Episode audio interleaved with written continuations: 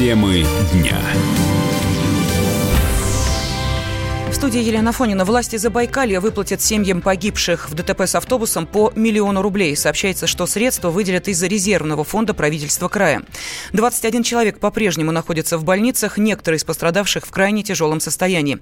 Один из выживших, Александр Чернявский, в интервью проекту «Мэш», он рассказал, что в первые минуты после ДТП не мог сориентироваться из-за того, что автобус упал на кабину и вокруг была полная темнота.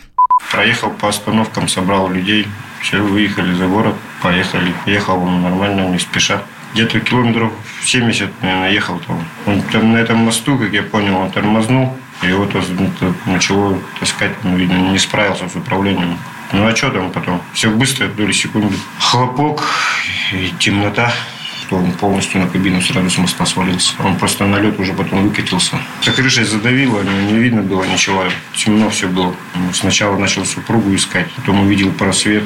Смотрю, она уже по снегу ползает. Потом товарищ меня вытащил. Начали помогать остальным, кого было возможно достать. Потом вытащил сзади двух человек в возрасте. Они еще живы были. А люди в основном были зажаты только сиденьями. Кричали, помогите, а чем им поможешь? Там парень, вот его вчера вертушкой со мной привезли сюда. Кажется, он, у него двое детей погибло. Супруга в реанимации. Ну. Супруга в положении у вас же, да? Да. Гинеколог по Сибирскому округу позвонил сегодня утром, сказал, что все хорошо с ребенком. Там узнали у жены, но там что-то с позвоночником. Ну, сказали незначительно. Ходить будет.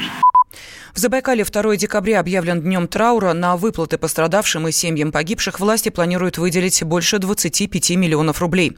Подробнее корреспондент «Комсомольской правды» Андрей Синьков.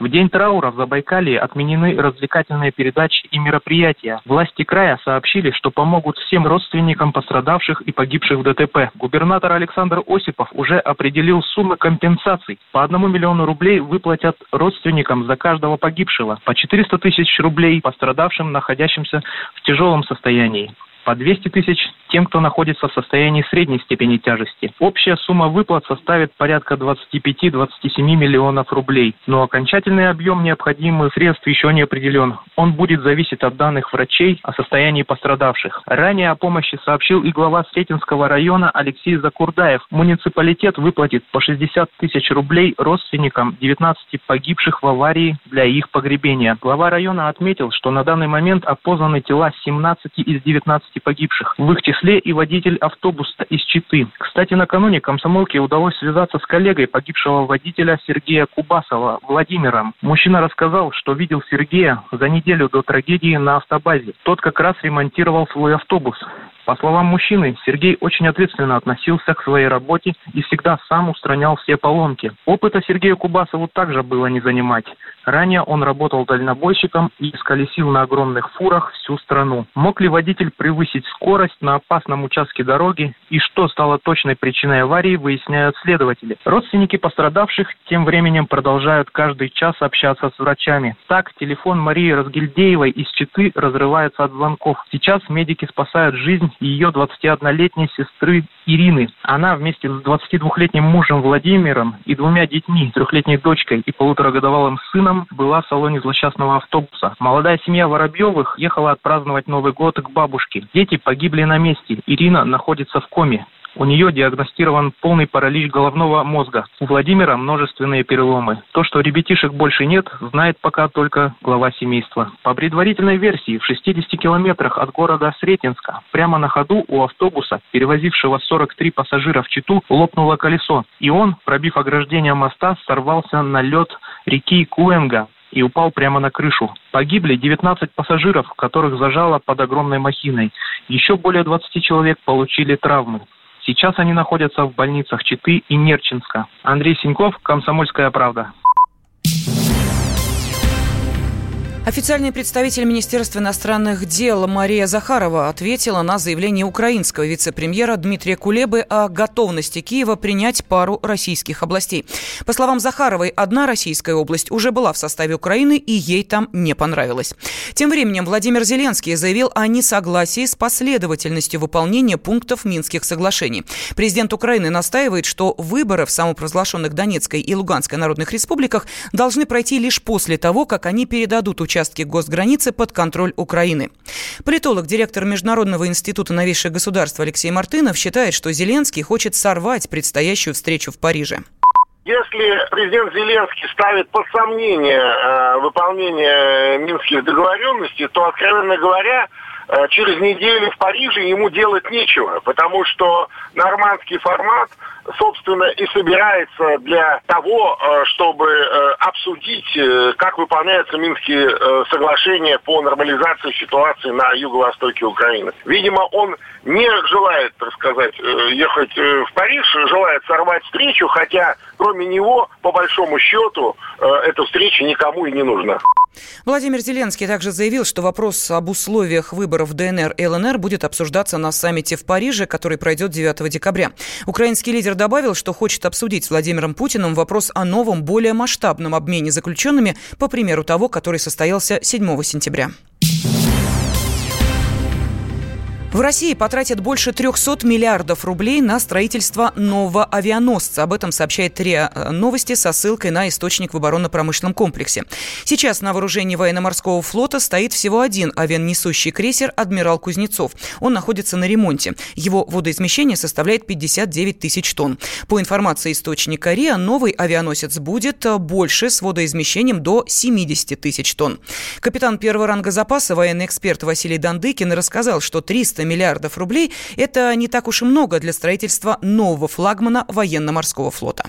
Речь идет об атомном авианосце «Шторм», это полноценный авианосец, в общем-то, эскиз разработан в Санкт-Петербурге. Это авианосец, который способен принять до 80 летательных аппаратов. Почему так дорого? Дорого потому, что это будет головной авианосец. Это для нас новое дело, хотя, в общем-то, какие-то наработки уже имеются. Мы же в Николаеве закладывали уже э, атомный авианосец «Ульяновск», который так в общем-то, почил Бозе на закате Советского Союза. Тем не менее, это очень важно, потому что это и катапульты, это много-много чего остального. Что касательно такой суммы, то если поделить на текущий курс доллара, то это получается, ну, где-то 5 миллиардов долларов. Я думаю, что нашей экономике, нашей стране это по силам. Конечно же, для э, морской державы э, коим сектор считает Россия. Эти корабли нужны, прежде всего, для поддержания устойчивости и подводных лодок стратегических, и надводных кораблей, потому что без авиации в море, особенно в море, э, где подлета нет аэродромов, делать нечего.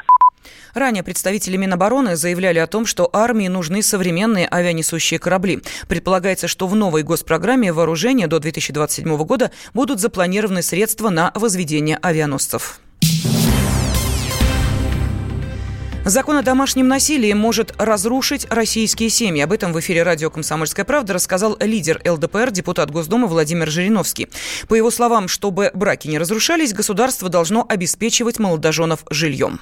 Речь идет о том, чтобы нельзя регламентировать поведение мужа и жены в семье и детей. Вы понимаете, там заложены такие нормы, что если вы ребенку не разрешаете пользоваться смартфоном, он имеет право пожаловаться. Да куча жалоб пойдет во все органы, и семья распадется, или там будут еще более жесткие условия. Домашнее насилие это уже последствия. Это вот русские мужчины сидели в тюрьмах, долго воевали. Генетическая жестокость вошла как бы в образ жизни. А женщины русские ждали мужей с войны из тюрьмы, и дождавшись, они, как говорится, э, пытались компенсировать э, ту э, впустую потраченную молодость. Поэтому, конечно, есть более какие-то жесткие отношения. Хотя это есть в любых других странах мира, по всему миру есть. Но у нас сложилось так, что к сожалению, вот эта перестройка, опять же, видите, я связываю с политикой, она привела к тому, что многие стали жить хуже. Естественно, жена вымещает злобу на муже. Вот у всех машины, дачи, едет за границу, а ты ничего не можешь. Закон нужен, давайте защищать. Задача одна – жилье. Давайте давать по возможности, может быть, две маленькие квартирки рядом. Бороться надо, но надо делать так, чтобы при этом семью не разрушать. Общественный деятель, защитница прав женщин Алена Попова уверена, закон о домашнем насилии нужно принимать как можно скорее, ведь больше 40% насильственных преступлений совершается именно в семьях, подчеркнула Попова. В том законопроекте, который вы видите на сайте Совета Федерации, написано, что даже в определении домашнего насилия, что это деяние, не содержащее признаки административного правонарушения или уголовного преступления. Ну, такое определение домашнего насилия ставит под сомнение вообще весь закон что он бессмысленный становится. Когда человек применяет насилие, там все равно есть признаки. У деяния всегда есть признаки. Либо правонарушение, либо преступление. То есть если брать самое первое определение закона, который лежит на сайте Совета Федерации, можно сказать, что приходит полицейский или дело доходит до суда, но оно и не дойдет до суда в таком виде. И полицейский скажет, боже мой, так вы знаете, вы тут применяете домашнее насилие, но оно никаких признаков не содержит, поэтому извините, я ничего сделать не могу. Домашнее насилие вышли на специальный вид, э, потому что 40% всех насильственных преступлений совершается в семье. Это статистика МВД. Она там не с потолка на нас упала. И поскольку административный кодекс уголовный кодекс реагируют уже на свершившийся факт, такие виды деяний не профилактируются. Закон называется о профилактике. Ранее на сайте Совета Федерации был опубликован проект закона о профилактике семейно-бытового насилия. В течение двух недель он будет предметом открытого общественного обсуждения. Когда журналистика – семейное дело. Мы с э, Юлькой так немножко поспорили. Это не по теме сегодня. Когда сложно договориться. Да здесь даже вопрос не в том, кто не скачет тут в москаль. Да мы перетопчемся, и мы уже проехали эту историю когда нужно найти компромисс. Что же все-таки произошло, что людей разделило? Приходится все объяснять простыми словами. Украина, Белоруссия и Россия – это один народ. Программа Андрея и Юлии Норкиных на радио «Комсомольская правда». По будням в 9 вечера по Москве.